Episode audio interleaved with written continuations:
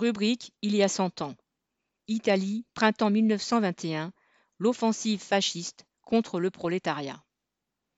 Au printemps 1921, la violence fasciste se déchaîna contre les organisations paysannes et ouvrières, d'abord dans les campagnes, puis dans les villes du centre et du nord de l'Italie. Au cours des six premiers mois de l'année, les locaux de 83 ligues paysannes et de 59 maisons du peuple furent attaqués. Les fascistes détruisirent 119 bourses du travail, 151 cercles socialistes, 17 journaux et imprimeries.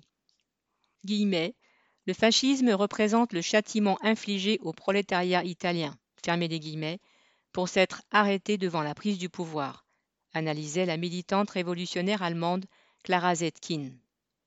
Le mouvement d'occupation des usines de septembre 1920, qui avait couronné les deux années rouges d'agitation, de grève et d'émeutes, s'était effectivement terminé sur une défaite sans combat la direction du Parti socialiste et celle de la CGL, le syndicat qui lui était lié, capitulant devant la bourgeoisie et refusant de mener la lutte jusqu'à son renversement.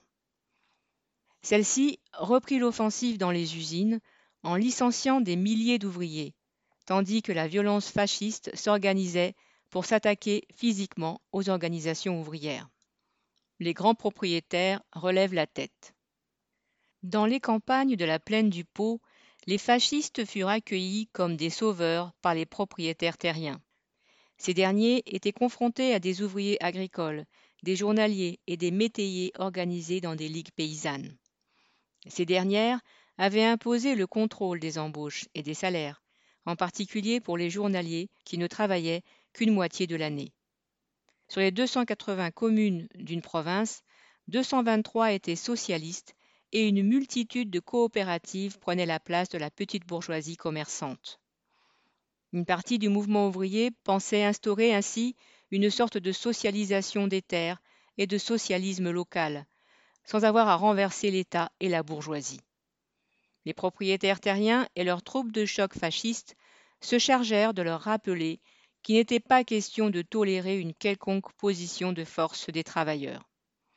L'écrivain Emilio Loussou rapporte ainsi sa conversation avec le fils de l'un de ses propriétaires devenus fascistes. Citation Nous avons incendié, me disait-il, 80 sièges de coopératives. Nous avons détruit tous les sièges du Parti socialiste. Tous les samedis soirs, il y a une grande expédition punitive. C'est nous qui sommes les maîtres. Les autorités vous laissent faire? Les autorités, mais les autorités, c'est nous. Les autorités sont avec nous. Elles en avaient assez des insolences et des drapeaux rouges. Elles ne commandaient plus. Fin de citation. Un appareil d'État complice. Les expéditions punitives devinrent le mode opératoire fasciste, avec la complicité passive ou active des forces de police et de l'armée. Ce fut le cas, par exemple, lorsque les fascistes lancèrent l'offensive en Istrie, une région du nord-est, en partie slave, revendiquée par l'Italie au sortir de la Première Guerre mondiale. Ils trouvèrent en face d'eux les mineurs, en grève et armés. L'armée occupa alors la zone et ouvrit la voie aux escouades fascistes. Quant à la justice, elle fonctionnait à sens unique, en acquittant les fascistes accusés de meurtre, tandis qu'elle condamnait tout militant ouvrier ayant riposté. Chaque semaine, plusieurs centaines de fascistes concentraient leurs forces sur un village, pour y liquider toute organisation paysanne et ouvrière. Dans la province de Mantoue, l'association des propriétaires terriens décréta le 20 avril que seuls les ouvriers agricoles inscrits auprès des fascistes auraient du travail. Le vent avait tourné. Les propriétaires reprenaient le contrôle et dictaient à nouveau leurs lois. À l'assaut des bastions ouvriers. Les bandes fascistes s'attaquèrent ensuite aux villes plus grandes, dans les quartiers ouvriers de Bologne, de Parme, de Florence, de Sienne ou de Mantoue, elles utilisèrent la même tactique que dans les villages. Les troupes embarquaient le samedi matin dans les camions financés par la Chambre des industriels locales. Les fascistes passaient la journée à parader dans les rues du centre-ville, bastonnant tous ceux qui osaient porter un foulard rouge et forçant les passants à faire le salut romain. Ils passaient à tabac, voire assassinaient les militants ouvriers. La journée se concluait par l'incendie de la Bourse du Travail et du Cercle socialiste.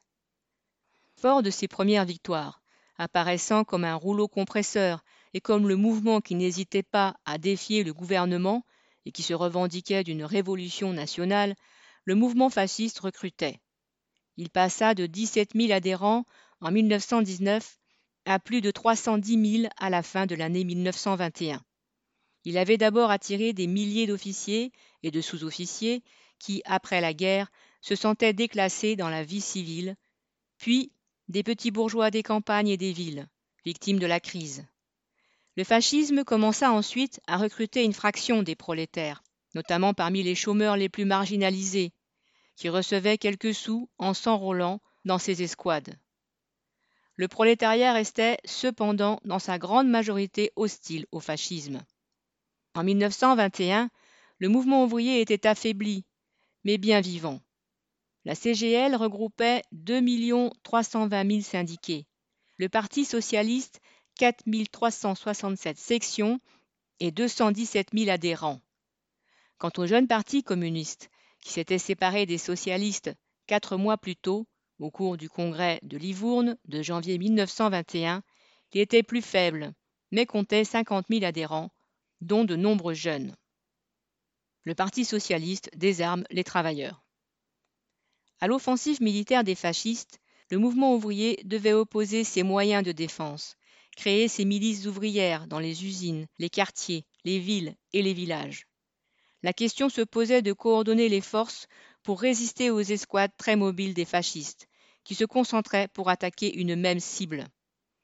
Mais il ne fut jamais question pour les dirigeants socialistes d'organiser une telle riposte qui aurait signifié sortir de la légalité bourgeoise le député socialiste Matteotti, qui allait être assassiné par les fascistes en 1924, s'adressait ainsi aux ouvriers de sa circonscription en mars 1921. Citation Restez dans vos maisons, ne répondez pas aux provocations. Même le silence, même la lâcheté sont parfois héroïques. Pour ces dirigeants, les ouvriers devaient faire confiance à l'appareil d'État de la bourgeoisie pour guillemets, arrêter les fauteurs de troubles fascistes. Alors que les fascistes s'apprêtaient à écraser le prolétariat, leur conseil était de se laisser conduire pacifiquement à l'abattoir. Quant au Parti communiste, il dut affronter la réaction fasciste et les problèmes politiques nouveaux qu'elle posait en y étant peu préparé politiquement. Sa direction était jeune en âge et en expérience, imprégnée d'une conception abstraite de la politique révolutionnaire le parti restait encore peu implanté dans la classe ouvrière, dont la majorité restait sous l'influence des socialistes. Il s'avéra hors d'état de dépasser son sectarisme pour organiser la réaction aux dangers fascistes et à sa spécificité de mouvement de masse. L'offensive militaire fasciste du printemps 1921 acheva une première phase de retour à l'ordre pour la bourgeoisie. Les masses ouvrières des villes et des campagnes qui avaient trop pris leur aise, selon les mots du fasciste cité par Emilio Loussou, avaient reçu des coups sévères. Mais si la force considérable du mouvement ouvrier se désagrégea finalement, c'est avant tout à cause de l'absence d'une direction ayant la volonté et la compétence pour organiser ses forces et s'engager dans la politique révolutionnaire qui pouvait être l'alternative à la barbarie fasciste. Nadia Cantal.